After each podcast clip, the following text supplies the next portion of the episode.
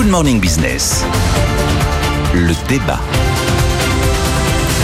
Il est 7h11 et on a décrypté dans le journal le classement PISA, pas très glorieux euh, ni pour la France ni pour les pays de l'OCDE en général. Et dans la contre-attaque du gouvernement, c'est bien sûr le plan de Gabriel Attal, le ministre euh, de l'Éducation nationale. Alors est-ce que ce plan est à la hauteur, Nicolas? Je trouve qu'il se passe enfin un truc. Très franchement, euh, il y, y, a des dans la position de, Gabriel Attal, il y a des espèces d'évidences que tout le monde connaît, mais que personne ne veut jamais nommer, ne veut jamais voir. Est-ce qu'on peut continuer à avoir une école qui coûte cher, qui n'a pas de bons résultats, et qui ne donne pas non plus de résultats satisfaisants en matière de réduction des inégalités? Est-ce qu'on doit continuer éternellement à baisser le niveau des diplômes faute de monter le niveau des élèves? Est-ce qu'on doit continuer à faire de l'égalitarisme collège-unique qui a prouvé euh, que ça ne fonctionnait pas? Est-ce qu'il faut continuer à refuser toute notion de sélection est-ce qu'on peut euh, euh, continuer à faire du, du, correctif académique en transformant des 8 en 10 sur 20 ou en 12 sur 20 j'ai l'impression que là, il se passe quelque chose. Alors, il faut que ça tienne dans la durée, parce que c'est une affaire qui prend 10 ans, voire plus. Mais parmi les mesures annoncées, ça me semble pragmatique, ça me semble euh, d'abord s'inspirer de certaines pratiques qui fonctionnent bien dans des pays bien classés dans PISA, type Singapour, ou alors on peut citer l'Estonie.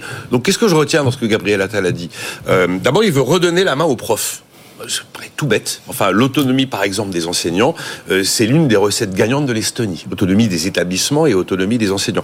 Voilà, on redonne. Sur le redoublement, Sur le redoublement, c'est le prof qui décide. On arrête de convoquer les parents pour savoir si les parents sont d'accord pour que Junior éventuellement euh, fasse une deuxième cinquième ou une vous l'appelez, petit Junior. euh, je retiens les, les, fameuses classes de niveau. Ce qu'avait commencé Jean-Michel Blanquer a commencé à donner des résultats, mais évidemment, il faut du temps pour avoir des résultats dans ce domaine. C'est pas jour-nuit. Voilà des classes de niveau dès la. En plus, c'est dès la rentrée de septembre prochain pour les 6e, 5e, et en septembre 2025 pour les 3e, 4e. Il y a l'histoire euh, du fameux brevet des collèges. Moi, à l'époque où j'étais au lycée, le brevet des collèges, tu l'avais pas, tu n'allais pas en seconde. Ben voilà, on revient à des vieilles méthodes, appelle de la sélection. Hein.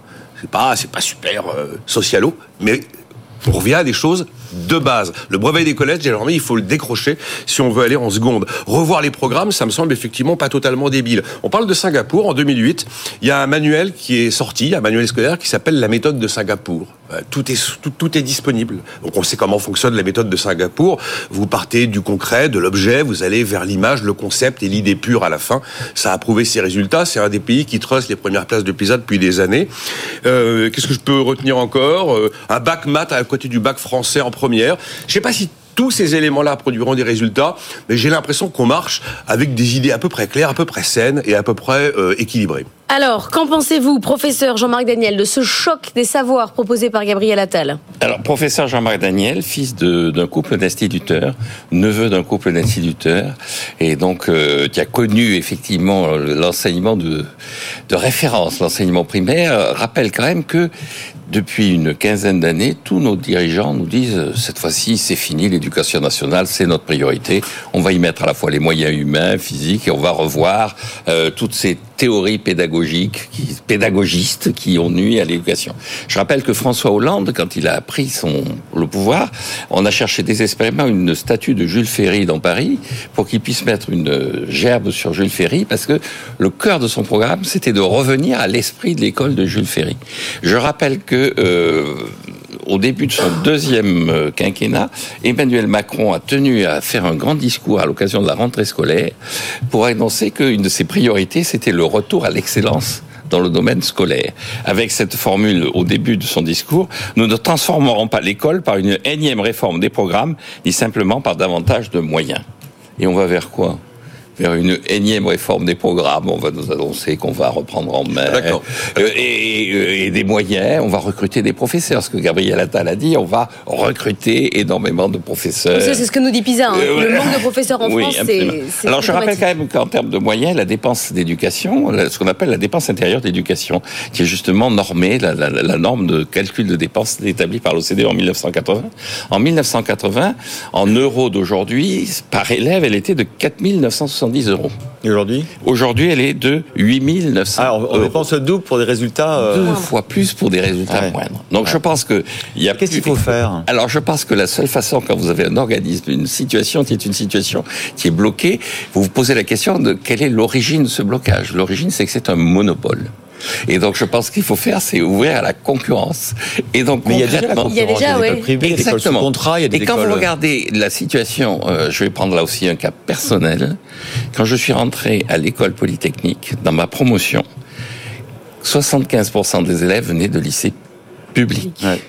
Dans la promotion de mon fils, qui a fait aussi l'école polytechnique, c'est l'inverse. Ouais. 75% des élèves viennent de lycées privés avec une domination de euh, l'école Sainte-Geneviève, de Ginette. Ouais, mais ça, ça change pas le, le classement PISA, au contraire. Non, le, le classement PISA, Ah ouais. non, sauf que en parallèle du classement PISA, il y a la conférence des grandes écoles, notamment, qui a dit que le niveau des ingénieurs français était en train de baisser, Eh notamment oui. le niveau mathématique, qu'une des forces de la France avait été son niveau des ingénieurs, et qu'elle était désormais dépassée systématiquement par les Coréens, par les gens de Mais Singapour. comment on met plus de concurrence, Jean- Jean-Marc? Comment met plus de Eh bien, on fait comme au Royaume-Uni. On fait comme au Royaume-Uni. Au Royaume-Uni, désormais, lorsqu'on veut ouvrir une école dans un quartier, on met à disposition des parents d'élèves le principe de créer une association.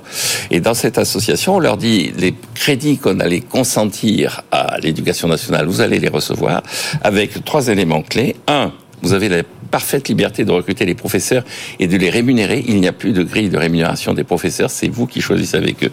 Deux, vous avez une obligation de résultat, c'est-à-dire qu'il y a un programme, vous devez appliquer ce programme, et surtout, vous devez avoir un certain nombre de succès aux examens. Et trois, vous avez la possibilité, effectivement, si vous avez des- s'il y a des élèves qui sont en situation délicate, de rajouter, de renforcer le suivi de certains élèves avec des programmes spécifiques. Merci à tous les deux. À Il y a quand 7h15. même- Ah, on, oui. on a fini Non, on a fini, fini, fini. Hein. Non, c'est- bon. Ah, une demi- un demi-mot. Il y a un trou dans la raquette, on s'attaque pas du tout au rôle des syndicats dans l'éducation nationale et au poids fonctionnement de la machine par rapport à ce que pèsent les rémunérations. Vous allez vous des faire profs. de nombreux amis. À, à 7h45, on sera avec Xavier Jaravel, économiste, euh, et évidemment prof à, à la London School of Economics. Il a beaucoup d'idées justement. Marie Curie habite dans le Morbihan. Ouais, c'est son livre. Pourquoi c'est le. Morbihan? Non. Non. Parce que c'est le département français qui sort le moins de scientifiques, Ouais. et notamment de femmes. Et pourtant, il le dit, il y a beaucoup de talents qu'on gâche parce qu'on ne sait, on leur donne pas l'espoir, on leur donne pas, qu'on leur fait pas confiance, on les forme pas, et on rate. Il n'y a on rate aucune concurrence, donc il n'y a aucune émulation. Ouais. Repartez pas dans Pas le débat, tous les deux. Allez,